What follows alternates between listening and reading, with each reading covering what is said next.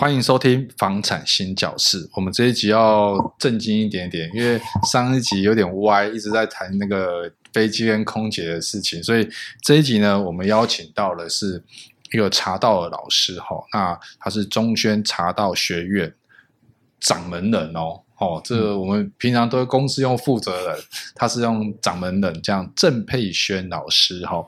那我看老师的 FB 都有一句 slogan 哦，从茶道里遇见更好的人，你就是那个最佳个人品牌代言人。看、嗯、这个学茶道可以这种文绉绉哈，然后我们又可以静心，他不是说来喝茶品茶，没有那么简单。跟你讲，喝茶是一个很高深的学问啊。嗯、那我们先欢迎我们的来宾，好，那郑佩轩老师。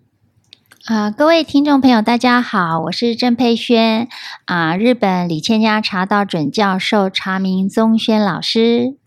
大家是觉得林林志玲来是不是？这个声音怎么这么？是的，是的，跟老师的这个 老老师娃娃音哎。是不是大家觉得很大的落差？这样子，来、嗯、一个，我们听一下我们小小助理的声音。哦，不好意思哦，就是这么粗犷。没有，有梗有梗。我本身就不是很嗲，就不是很，我不是说很嗲不好，就是我本身就是不是那么娴熟，没有办法装不出来，嗯、我也做不到。不对，大家好，我是。呃，没有那么尽兴的 小助理 Sophia。那我们也谢谢我们那个小助理，当然我们的小邱哦，我们的房产星叫室的企划小邱也有参与。大家好，大家好，我是小邱。哦，这个他也是声音跟我一样难听呐，没有。好，那老师，我想问一下哈，通常茶道这件事情，其实在台湾比较的少人提啦，哈，是对那。我我们需不需要像我们像我们家操作社群行销的时候，社 畜社群行销，我们都会拿到一些像 FB 的关键证照啦，好来证明说哦，我们是高手，至少我们有个证照，Google 证照，真的。那查到这个在台湾啊，它有没有所谓的一个证照这件事？哦，有日本的证照呢，它是叫许状，允许学习的一个证明，所以它有比较特殊的两个汉字叫许状。老师是哪个许？呃，允许的许，状是那个状纸的状，的状对，奖状的状。哦、那所以它跟我们一般呃认知的说，哦，你已经那个有了考了执照以后，他才。发给你的执照是不一样的，它只是让你说，啊、呃，你拿到这个许状，你可以允许从现在开始去学你的这个阶段的一个证明。所以说，它并不是你已经能力达到那边，它只是允许你可以开始学习，所以叫许状。哦哦，准许你去学习茶道，对，对，可以这样讲。对，是的。哦，所以不是像呃，你已经学好了，然后来证明你的一个证照。对对，所以是不一样的。要要多一个这个差异呢？呃，这个我觉得跟他们民族性有关呢，因为呃，我们查到也是一样啊，就是呃，有很多的流派。那如果说啊、呃，像我是李千家，那如果今天这个学生呢，他认同这个李千家，他想要学习这个流派的时候，他就可以来跟我们李千家申请说，我想要进入你这个流派之后，我想要学习你这个方式。的一个查到，好，那所以说呢，如果是这样的话，就可以呃提出申请，然后我们也是这些的许状都是呃要跟日本李千家的金日安去做很多的沟通之后，那也他们允许以后才会颁发这些执照给我们。哦，呃，应该是说许状，然后他们的这些许状上面都是用毛笔字写的，嗯、然后还会盖那个盖章，所以其实他就把我们唐宋的那一套，包括毛笔字啊，所有的都是搬到日本原原本本的这样子，所以他反而不是用印刷的东西，是用毛笔这样一个字一个字写的，所以当我们拿到这个时候，其实心里面会很感动。你知道毛笔字它其实是有生命力的，跟一般印印刷出来的字体实际是不一样。嗯、对，所以说啊、呃，我们都会以说我们能够呃得到这样一个许状为荣。那并且呢，日本的许状不是说哦你有钱就可以申请，它还要必须经过时间啊、呃。例如说，我们的初级到中级可能。需要一年，然后中级再到上级可能一年，然后越往上面呢，你需要的年数就越多。所以说，通常像我拿到准教授，我已经经过了十年以上，我才拿得到的。嗯，所以不是像，呃，应该是这样讲，所以不是你越厉害，其实那个年资就可以缩短嘛。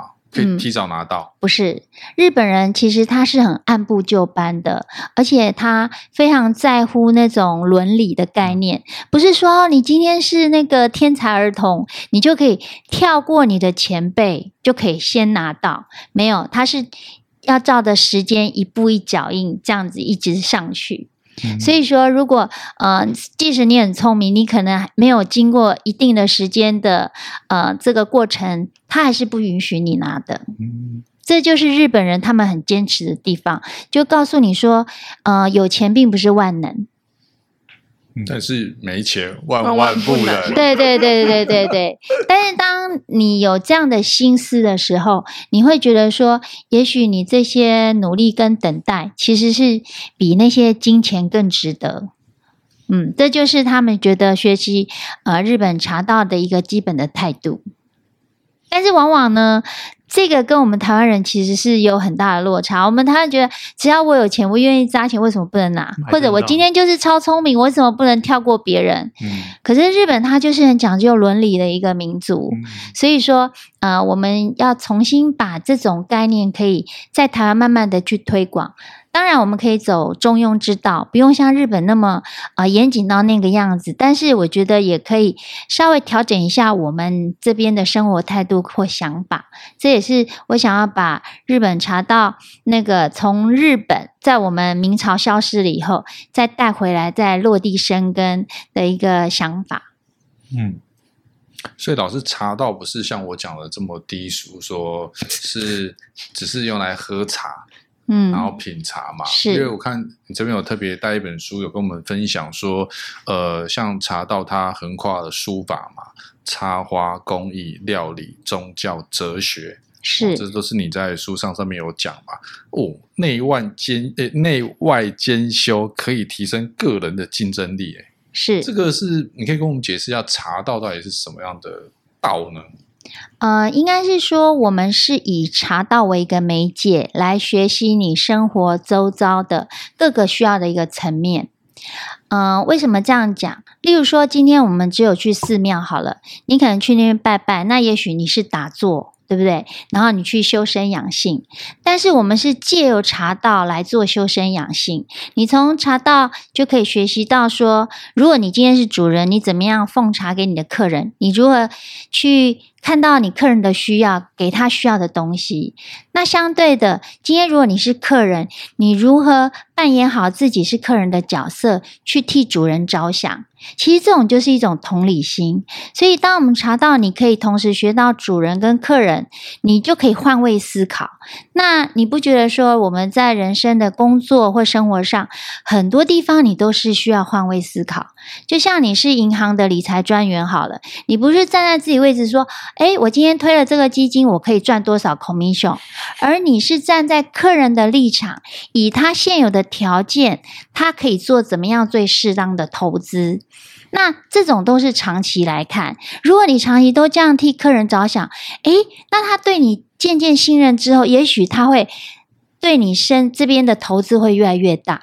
可是如果你是很短视经历，我只是说啊，我这次赚你推这支赚比较多，那也许你客人一次就死掉了。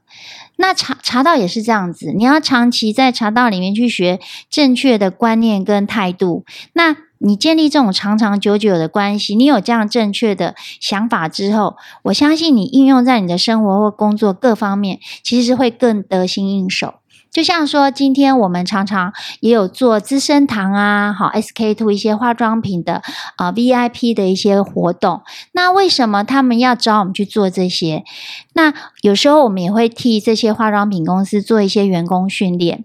就是说，你今天呃，当你你是要推荐给你客户，你应该依照了他的肤质，真正适合他的，而不是说你都是去推那种高单价的一个产品。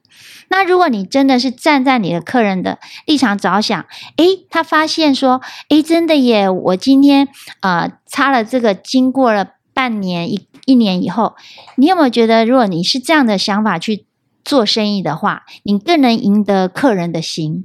嗯、那这种就是长长久久。所以日本的民族就是这样：今天他要做，你要做他的生意很难，可是，一旦你做成了，他就是一辈子都交给你。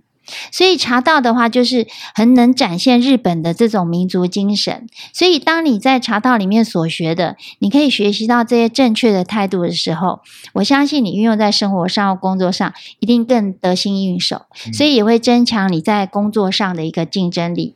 那相对，如果你是在家里好了，像我们就有推一些亲子茶道。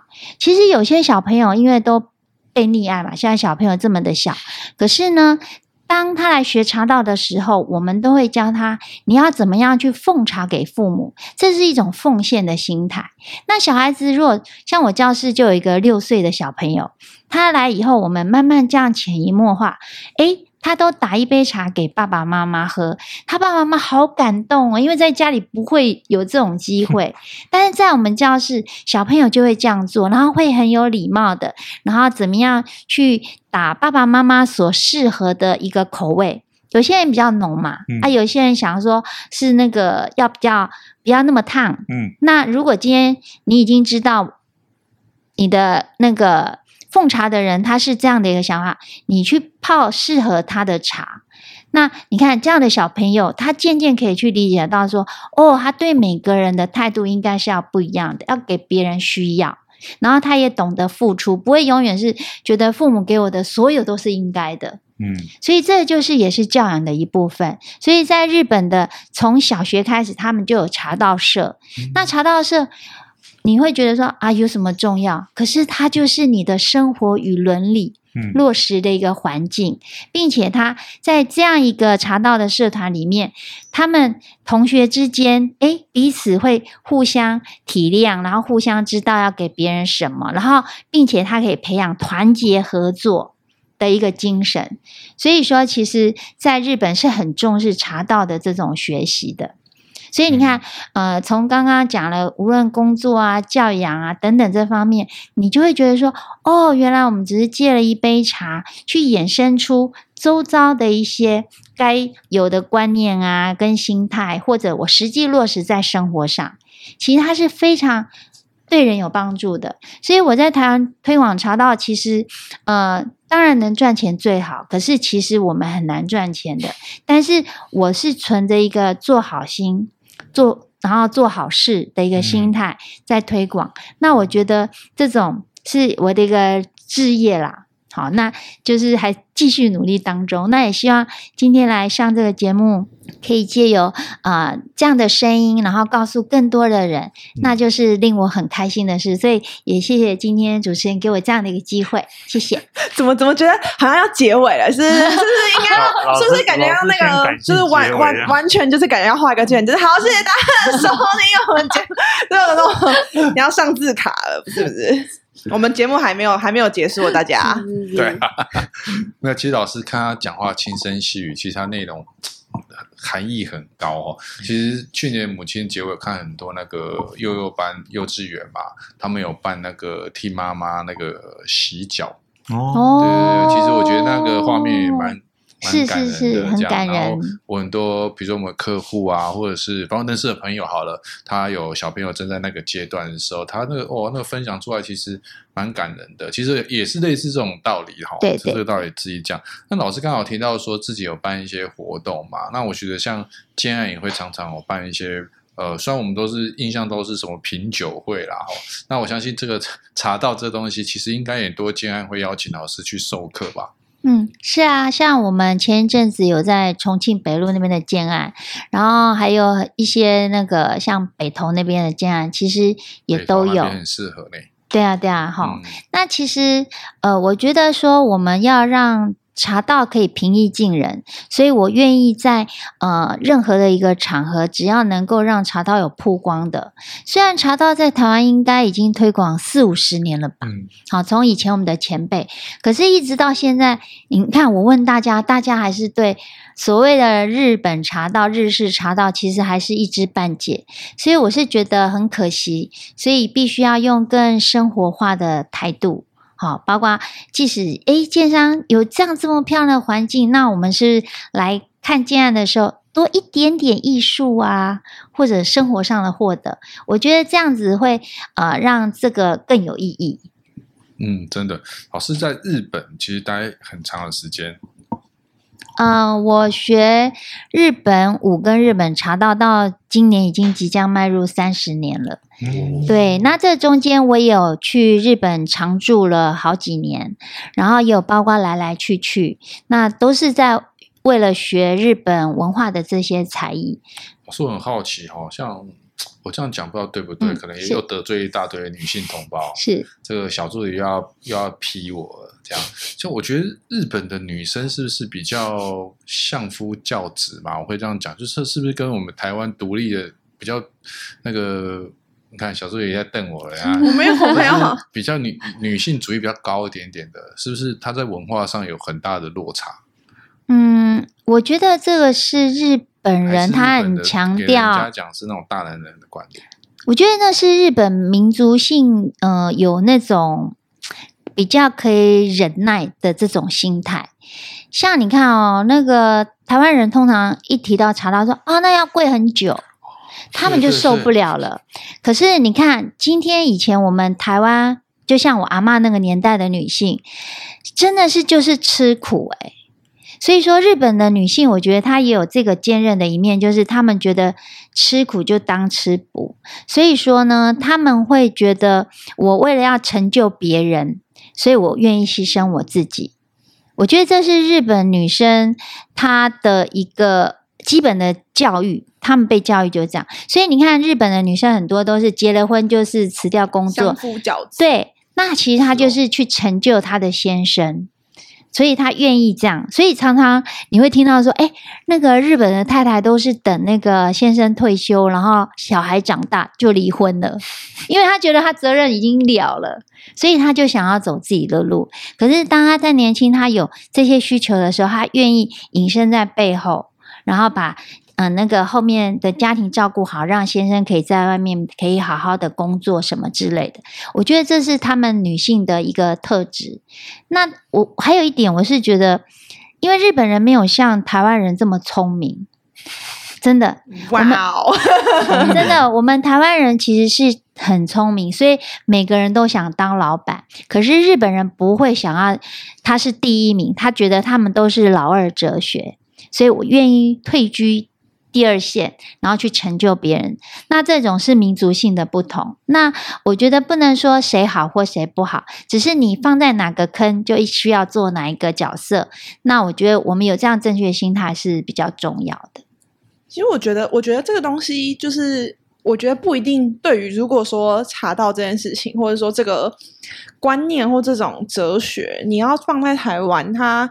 可能就不一定会是限于女生，其实男生女生是都可以。因为如果说在台湾现在的社会氛围是男女要互相，不再是那么男主外女主内这个观念之下，嗯，互相成就这件事情，或者是让自己去成就另外一个人这件事情，他可能不是那么台湾主流的一个想法。但是如果说不管是夫妻，或是情侣，或是怎么样，呃。各种的伴侣，你总是要，或是家人，你一定会有要互相为对方迁就跟妥协的地方。嗯嗯嗯、那其实我觉得，对于台湾来说，可能学习茶道是学习互相、互相，嗯、应该说尊重对方。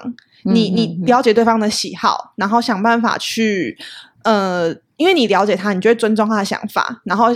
愿意为了他去改变一些事情，或者是两个人为愿意为了对方去妥协一些事情，我觉得这个可能放到台湾的想法，可能比较从这样的观点切入，嗯，可能会比较适合台湾啦。我只是、嗯、对对对，这样想有，有道理，有道理。对，我觉得是你可以变说是彼此不管夫妻啊或者家人之间，互相可以体谅尊重、嗯、这种生活态度。对，因为刚刚是说小朋友他会。小朋友他愿意去奉茶给父母，那在台呃，在中华文化里面，这就是孝嘛。那其实现代我觉得解读就是小朋友他除了理解父母的辛苦之外，就他也可以从另一个方面去理解父母的需求。因为通常都是爸爸妈妈都会去问说小朋友说：“你今天想要吃什么？你晚餐想吃什么？”妈妈、爸爸妈妈都会非常了解小朋友喜欢吃的、不喜欢吃的。但是可能相对起来，小朋友反而不那么了解爸爸妈妈喜欢什么。可能你今天问我说：“呃，我爸或是我妈喜欢吃什么？”我脑袋可能没有办法第一时间蹦出来。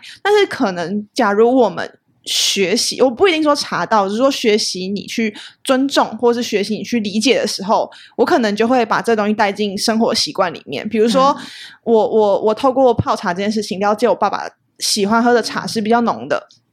那假如我爸有一天要我帮他去带饮料，或是要我帮他去，就是我可能想到，哎，我我要送我爸一个礼物，我可能想要送茶叶，我就可能想到比较，呃，可能味道比较重的，或是烘焙比较久的。的的茶叶去买给他，我就会脑袋里面对我父母也会有更深层次的了解。我觉得这是彼此的，对对对，对嗯，是。而是茶道跟日本舞，听你的书，但看你的书这边好像都要从什么叫静心，安静的静嘛，哈、嗯，静心。那这个静心是代表是什么样的含义吗？呃，其实日本的文化里面，哈，不不只是茶道。日本舞，他们尤其是茶道，他很强调由形入心，由你外面所做的这些行为举止，希望借由这样潜移默化，可以达到内心的净化之后，让你养成正确的习惯，那你自然散发出来的呃内外在其实是不一样的。那我们查到，其实说真的哦，这刚刚我们也有聊到说，其实我有想要找一个有露台的房子，哈、哦，什么的，对不对？那其实是因为我们想要营造更好的一个环境，让这个环境是提供一个非日常的生活空间。那怎么这么说呢？就是当大家要进入这个茶室的时候，他可以把世俗的所有的烦恼、痛苦。或者是呃，对于那个名利之间，全部都可以放在这个茶室的外面。那当你进入这个茶道的教室，或者是这个道场之后，其实人一律平等。那你进来之后呢，你把那些呃外面的烦恼都去掉之后，你才可以真正静下来去品一杯茶，你才可以真正的放松。那会不会茶都凉了？哦，当然这是过程，那当然后面是才会奉茶嘛。但是，所以茶道会有所谓的仪式，所谓的仪式就是说流程，它不是说你一进来就赶快给你喝，像我们台湾茶是这样嘛，就是你一进来你就坐下来，我们就边泡边喝边聊天。可是日本不是，它的所谓是前面有一个仪式感的一个流程之后，最后才会拿那杯茶给你。那我们台湾人就会想说啊。哦啉都啉阿奈当哈固，然后喝又只有三口半。但是你要知道，越得来不易的东西，你会越珍惜，你会越感恩。那我常常就会开玩笑，我说女朋友太好追哦，男生追到就已经不会太珍惜。那你要让他有一点困难度的时候，他们追到以后会觉得很珍惜他。好、嗯哦，这是他我这个比喻不是很好哈、哦，但是就是也是开玩笑的方式。那只是告诉大家说，当大家在前面等待的这个时刻，你会很专心去看这个亭主所做的这个流程之后，你再得到这杯茶，这么不容易得到的东西，你真的会。好好去品尝它，所以说这个就不会有啊、呃、那个凉的问题。这样，你这问的就粗浅粗浅了。你看我们老师就是多么深奥啊，对不对？像我们喝的台湾茶，第一泡不喝，对对啊，对不对？对，第一泡不喝，第二大概茶大概两三泡吧，对不对？嗯、像我们李总泡就两三泡就换茶叶，那多浪费。还是买那个 绿手摇饮，手摇饮绿茶园比较实在。那我发现说，我们的台湾的茶道，它讲求的是说啊，一斤茶可能多少钱？哦，嗯、我拿那个招待你，耶，心意非常十足，对不对？可是你知道，像我们日本的茶道，它是哦，我们大概一百多种的流程，不同的流程里面，其实我们都只有用一种抹茶。那人家会说哈。你这么多，你只有一种哦？但是我们台湾茶哇，好多好多不一样的产区，什么什么什么。所以其实这就告诉大家说，其实他们两个是差非常多的。其实台湾的茶道是重结果，可是日本的茶道是重过程。那这些过程就是包括刚刚的静心、等待，你必须付出你的耐心。然后，当你有这些眼睛上、视觉上，包括你看所有的茶室里面的挂画花道，然后书道，然后陶瓷器等等这些美学综合了以后，再喝那杯茶，你不觉得那是心灵上的满足，还包括你的五感的满足？那我们台湾茶比较少一点这种周遭的东西，所以说我觉得，如果我们台湾茶能够效法日本茶道这些再放进来，我觉得应该也会有所提升。就像，嗯、我也会跟大家讲说，其实大家不要去排斥那仪式感，因为为什么？就像今天我们一年三百六十五天。那如果你每天都只是这样平凡过日子，你一定会觉得很无聊。所以为什么我们要有过年？为什么要情人节？为什么要生日？这些就是仪式感呐、啊。那你既然这么期待这些仪式感在你生活当中，那茶道里的仪式感不是也是你需要的吗？其实茶道就是传递生活的一个精致啊，哦，跟一个仪式感。嗯、然后会不会是也顺便那个训练人，不要在这个品茶的阶段。他不要那么的心态，不要那么快，是是，对，稍微慢下来，静心嘛，哈，嗯，让自己的节奏嘛，生活上的节奏，也许你工作的节奏感或者是压力嘛，好，那也也趁这个时候稍微让自己沉静下来，可以这样子解释吗？对啊，你解释的非常好，你已经抓到这个 茶道的精神了，哇，你从刚刚哇你。听老师一席话，突然从刚刚那个凉了的那个 level 瞬间提升上，还不回我，他让我冷场，害我难过。没有，我们是一种极尽的精神。哦，你现在就是已经在进行了，已经在进行了，然后就烧掉，可能还有舍利。对，老师，我们刚刚提到说你有在日本有买过房子，怎么当初会、嗯、会跑到日本去买？是因为有受过日本的文化的影响吗？呃，因为还是真的找不到那个露台的房子。哦，因为那时候我觉得，呃，不管学日本或茶道，在台湾究竟是日本老师只有来每个月大概来个一次吧。那我可能上课可能只有一两天的时间，那我需要有更多的学习，所以我就。到日本找老师拜师学艺这样子，所以那时候就在那边京都，然后呃四条那边就是买了一个小房子，是不大，但是就是在那边住了两年，然后专心跟老师做学习。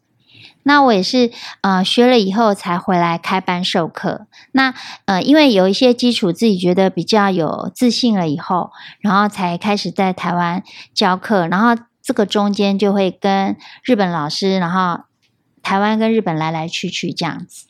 老师可以帮我们分享一下当初在日本找房子的难易度吗？还是说，因为我们也没有这个经验嘛？是。那可以跟我们分享说，在日本要买房子的，呃，您当初是怎么这个过程是怎么样？哦，当时我先去找到老师之后，然后就确定要跟老师学嘛。那我本来有先去租了那种呃 weekly 的那个。房子，然后后来因为他那个很小，然后我没有办法练舞。哈，所以后来才想说要开始找房子。那你知道要找房子其实很难的。我去找中介，人家都不相信，人家就觉得你怎么可能买房子？所以根本就不理我。然后后来呢，刚好借由朋友有认识了一个那个，他是好像是跆拳道的老师，然后他有在兼职做这个房子的销售。然后呃跟他聊之后，他就真的知道我是有真的兴趣去买的，然后他就帮我找。然后呃在那边找到了以后。那因为台湾人要在那边买房，你要先有外国人登录证之类的，所以你就要去办这些手续。然后很好的是说，哎，刚好就是有找到一个蛮适合的，他二十几平吧。那日本他们是十平，不是像我们说公社有好几十趴这样子，他们大概几平就是几平，所以他那边就是很很实在的一个价钱跟方式这样，然后日本当时也不会很贵，我买那个房子大概日币那时候不到三千万，然后后来我在疫情前把那个房子卖掉，就卖一样的钱。所以说，也告诉你说，日本的房子没有涨价，然后也没有特别跌价，就持平。但是有啦，也赚了两那个住了两年嘛。哦，对啊对啊，也是也是没有往下跌。因为日本它本来就比较难去涨，我觉得啦，对，因为它因为它住宅区就住宅区，商业区就商业区，不是像台湾，你盖个你盖一个那个捷运，那这边又涨了。对，这是不一样。日日本人房子不太会涨。那个都市计划做的蛮好的。嗯，然后他们也不是讲求华丽风，他们就很平实，不管是大厅啊、门口，就是都很平实，不像我们台湾哇，都弄得很好，然后公设很高，辉煌，对，然后还要有什么公社，有什么什么图书区，然后咖啡厅什么，就是他们非常的实在这样子。他们不是有蛮多都是这样一二楼的，嗯，对对对，民房嘛，哦，有有。对，哎，所以老师，你那时候买的是这种吗？就是有哦，我是买一般的，大概好像是十几楼里面的哦，所以所以是某一层楼。日剧派那种，就是很很大很多公寓，然后就是很多门，然后这样其中一户这样吗？对对对对对对哦，原来这种想象到了，脑袋里面会没有想法，因为通常在日剧里面看到的房子不是不是那一种的，要不然就是就是平房那种感觉。对对对，嗯，那。因为我是需求是需要有啊、呃、舞蹈的面积嘛，嗯、所以说我是没有去找那个上下楼。日本他们会上下楼，但是他们的那个综合的平面都是比较小，哦、然后有上下就会增加面积。但是我的需求是需要跳舞的空间，所以说我是找那种一层然后平面大一点这样子。然后那你那时候买大概多大？二十几平啊，二十几平，然后大概就两房两厅，两房两厅，然后三千日币，那个时候的汇率大概是零点四或零点三，所以大概台币七八百万。对对对对，所以八百万你可以买到两房两厅，嗯、很划算呢。对，很划算吧？台北应该没有这个价格吧？台北不可能有啊！当然日本去日本自产了啦。现在不是风潮都起来，很多人都 跑去日本自产，而且现在日币正好嘛，你去那边买正好。最近新闻狂播，哎，现在还是还是处于还是零点五吗？还是处于五吗？不知道。哎，现在应该零点很低，反正现在很低，应该是有史以来最低的。是零点二吗？嗯，现在比较低耶。还是零点二的话可以啊，除以五哎，你看一千万的房子除以哎，刚刚多少？一三千万，三千万的房子除以五，六百万，你可以买到两房两厅哎，多划算呐！对，比我们那时候划算。对啊，超划算的。不过他们的管理费哈，就是呃收的还蛮高的，因为他们都要维护嘛。哦。对，所以我那时候。嗯，每个月大概就台币接近一万块的管理费，哦、所以如果说我都没 去，我还是每每个月都要付大概接近一万块，好贵哦。嗯、那那嗯，可是换算下来应该还是划得来啊。嗯，所以你要出租给别人，但是日本人、哦、后来我回台湾以后，我就不常住了，我中间有租一年给别人，然后他们那边很麻烦的是哈，你只要出租给别人的时候，你就要重新把房子稍微装潢一下。那你知道多轻微的装潢其实也是蛮多费用，嗯、你可能就一个月的租金就没了哦。然后呢，如果你比较幸运，你碰到那个房客租两年，然后又要换人的时候，你又要再装潢一次。他们就是不太会说原原本本这样再给另外一个租，他一定会要求你哪里要弄啊什么之类的。哦，所以没有办法就是毛坯屋，或者说、嗯、租给他，就一定他们都一定要带家具这样。呃，我说的。不一定是家具，装潢是说粉刷啦、贴壁纸啊，哦、他们就一定要做这些事情。那日本的工又很贵，嗯，要弄得新新。对对对，就很麻烦。嗯，所以我觉得，如果你不租两年，都根本不划算的。来，这是一个日本的买卖租房的实际上的经验哈。嗯，是啊，我们都不知道。你置产之后，然后你如果住在台湾，你在日本买房子之后，你起码得要租个两年，换租客你才划得来。嗯、对对对对。哦，那日本的租金就是，假如老师你那时候这样会问很奇怪吗？就是，假如你那时候租给那个房客，你是说租一年还是租？呃，那时候那个房客是租一年。然后因为他他们日本都会有工作轮调嘛，嗯，所以是刚好因为他要轮调，所以他不得不就停止这样子。那就是刚好你碰到这个房客就是这样。嗯、那那时候租他，其实日本租房一定比台湾划算很多，应该是呃台湾，例如说台湾，如果你租三万好了，同样的条件，在那边可能可以租到四五万，嗯、大概这样。但是现在我不晓得，只是以当时我的感觉是这样子。所以老师，你那时候两房两厅是租给一个，他是一个人住？没有没有，就是。呃，那个夫妇哦，夫妇他们对，就先生在这边啊、哦呃、调职来这边工作，然后他太太都会跟他们，他们日本都会这样，哦、夫妻都会一起来，夫唱妇随。对，那如果有小孩，可能就会一起过来。哦，那那那这样一个月他们租多少钱？就大概嗯，那时候好像租四五万吧。哦，四五万可以租两房两厅，嗯，但是日本的房间都比较小，不像我们。哦对，嗯，而且他们因为榻榻米嘛，嗯、所以说他们比较不一定是像我们有个床，你会觉得空间很小。他们榻榻米就是要睡觉再把那个棉被啊、哈底被拿出来铺，就像小叮当一样的，嗯、然后弄再 弄进去。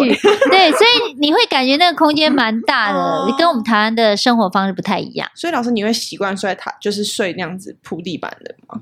呃，我蛮喜欢那样睡的，真的、哦？那我为为什么那样很舒服？因为其实它对你的脊椎很好、欸，诶是哦。因为我们弹簧床睡久了，除非你是买很好的弹簧床，否则你睡久了都会这样凹下去。嗯、但是榻榻米你上面铺了又蛮厚的棉被，那在榻榻米上面，所以你脊椎上面其实是我是觉得蛮棒，而且又可以这样滚来滚去了嘛。哦，那那那我想问，所以你在重新租给下一个人的时候，榻榻米那些也都要换新的吗？呃，那个要看状况。如果说没有很差，那个倒不用换。但是它的壁纸一定要换呐、啊，然后什么要弄那些，我就觉得很讨厌。哦，嗯，然后还要请人家一定要来清洁过。那日本人工很贵，你光一次来清洁，你台币没有一万块，怎么可能？嗯，对不对？嗯，对啊，所以比较高哦。对，所以说那边后来。还好我在疫情前卖掉了，因为日本也是因为疫情很多，可能就是被遣散啊什么的，那你可能一样也租不出去，那你更每个月要付一万块的那个那个什么管理费，那你看你一个月就要一年就十二万了，所以还好那时候我卖掉，虽然说没有。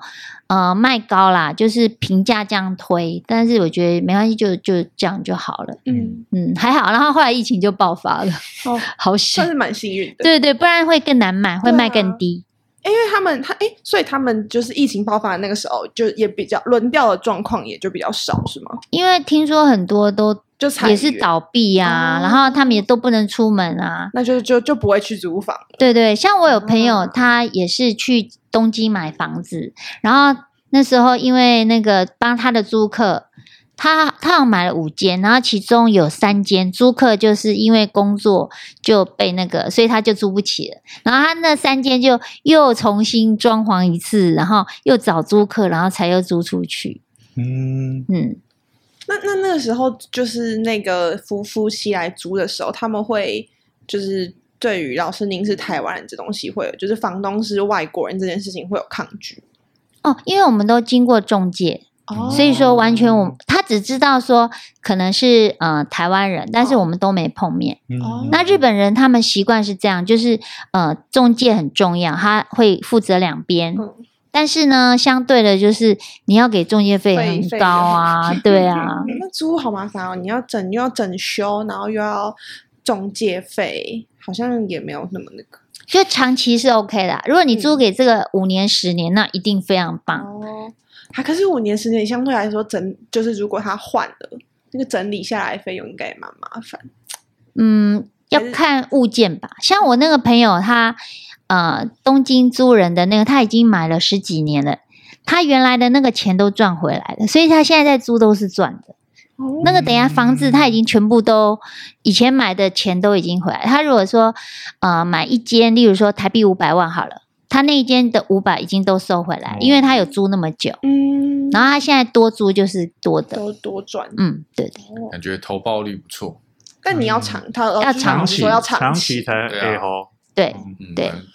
社会可能状况要很稳定啦，像如果突然这种疫情，你怎么知道会变这样？这种就很难讲。嗯，那你要 hold 就 hold 得住啊，反正你就放了不起，你就放在那儿。对对，就了不起，就房子好像就是这样。你如果租出去了不起，你就放在那。所以口袋要是没有什么涨幅，但是它的呃出租的金额可能比我们台湾的好很多。嘛。对对对，所以就是说，如果出租的了的话，那个投报算不错，就怕租不出去。对对，但是你不用太妄想它的房价会涨。涨一倍之类的，嗯，不可能有台湾这种状况的。靠租金，就这两年很多地方都翻一倍啊。嗯，对啊，对啊。它不能靠短期。实价登录或房地二点零，多夸张。对啊。老师，最后我们花一点时间，虽然我们是声音的节目，我想说跟你可以跟你请教一下茶会的这个礼仪嘛。嗯。那那这个礼仪有什么是我们应该要要避免掉的？哦，例如说，今天我们如果要被邀请去参加一个茶会，啊，第一个首重的就是说我手上不能有首饰，因为你的戒指啊、你的那个手环啊，可能会碰撞到茶碗。那可能就会破掉什么的，好，那这是最基本的。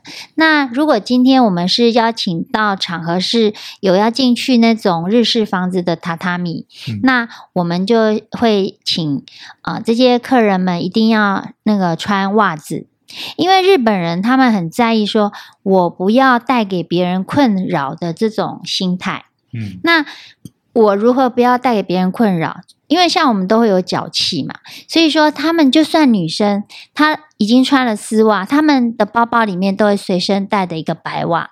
那只要进入别人家，他就会把袜子套起来。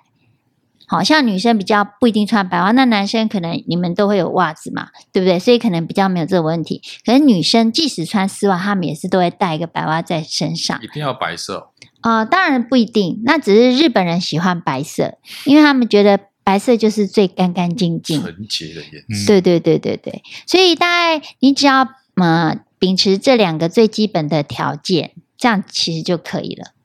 那就是指做指甲有关系吗？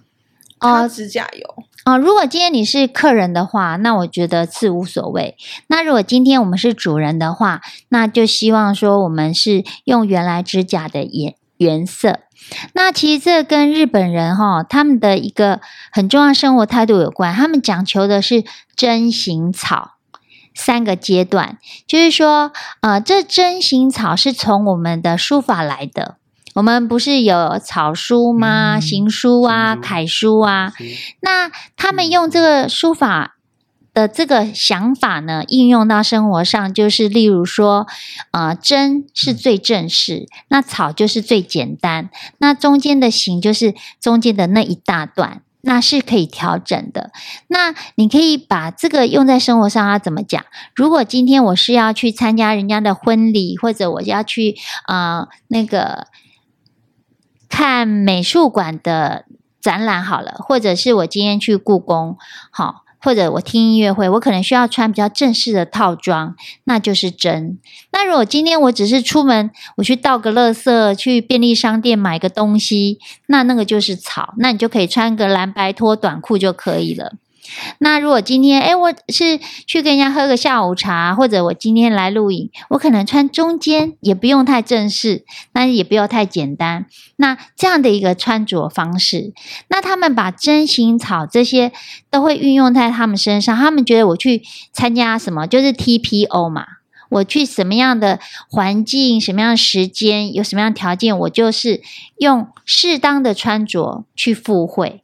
那这样你会让人家感觉说你很重视别人。嗯，那你常常看到婚礼很多人穿个蓝白拖或者 牛仔裤去。那如果今天你是新郎新娘，你会觉得你很认可这个客人的穿着。你来参加婚礼，你应该是要很慎重打扮嘛。所以这种就不就是同理心吗？那。日本人就很讲求说，把针形草这个观念用在生活上。那我们茶道也处处践行，看到这个针形草，包括我们的形状也有分针形草，包括我们的书法也有针形草的表画的方式，然后包括我们的我们的花也有针形草。那所谓的针，就像牡丹、水仙或者是山茶花，它可能是看起来很慎重、很大，对不对？然后很那个。传统或者是很吉祥，那如果今天我们只是路边的，例如说哦，我们夏天的牵牛花好了，它看起来就是草。所以，如果今天你的茶会呢，我如果今天是说啊，我爸爸那个六十大寿，那他可能插的花就会是牡丹，就不会去用我们的牵牛花，那样子就觉得诶，跟我的爸爸的大寿是不是不搭？所以就是这种生活观念，在我们茶道里面的训练其实都是有的。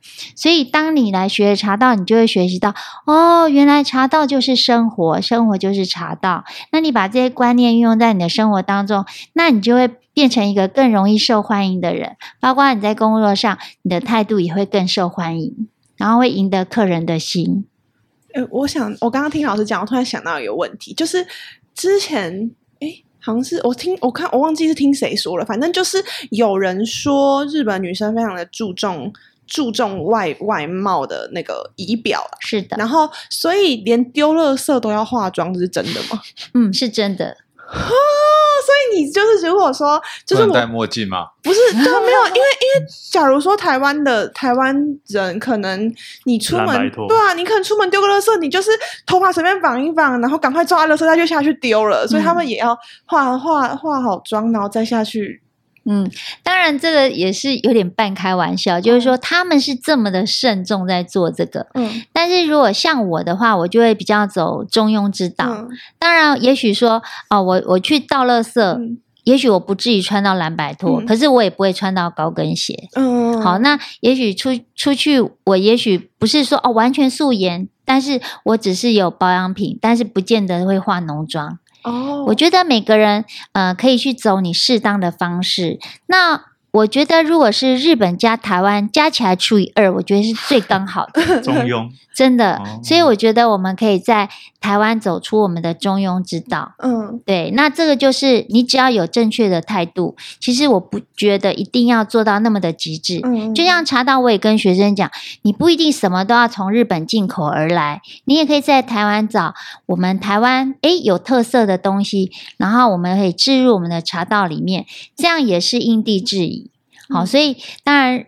刚刚您的那个说法是比较夸张一点，也真的是有这样的人哦。那只是我们不需要真的做到这样哦。所以是，所以呃，没有，我只是很好奇。所以真真的，因为，因为有有有，因为因为之前我有听说，就是好像日本还是韩国还是什么，反正就是有很多国。有些国家的女生来到台湾，嗯、看到台湾有些女生就是完全素颜，就是去上班或去干嘛，他们觉得就是不可置信。对对对，真的真的是是。对啊，可是台湾其实很长，路上非常多，常常就是素颜就出门的人。对啊，对啊，所以那是因为我们台湾女生很优质，就大家皮肤都蛮好的，是真的不骗你。日本人他整能素颜以后，你会觉得哦，那个都。跟我们比，其实是差很多的。是哦，对，所以其实我们台湾人是既聪明，条件又很好。哇，真的是，真的，老师飞起来了，台湾要飞了，台湾要飞了。老师，嗯，你先，老师你先讲，不好意思。我说现在有一个很好笑，就是日本的女生一定都会穿丝袜。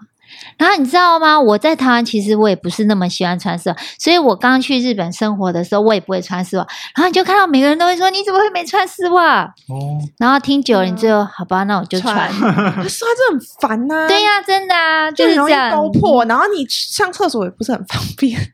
嗯，对，就是很不舒服。而且我每次穿丝袜必破，可以穿到大腿这里就好了。不是，就是应该是说很容易勾破。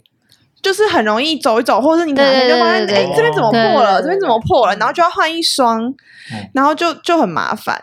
对，所以我就是常常觉得，就是有听到人家说，就是日本女生勾破的时候，你就说没有，我是被撕破，行情就拉高，这样是会太狂野。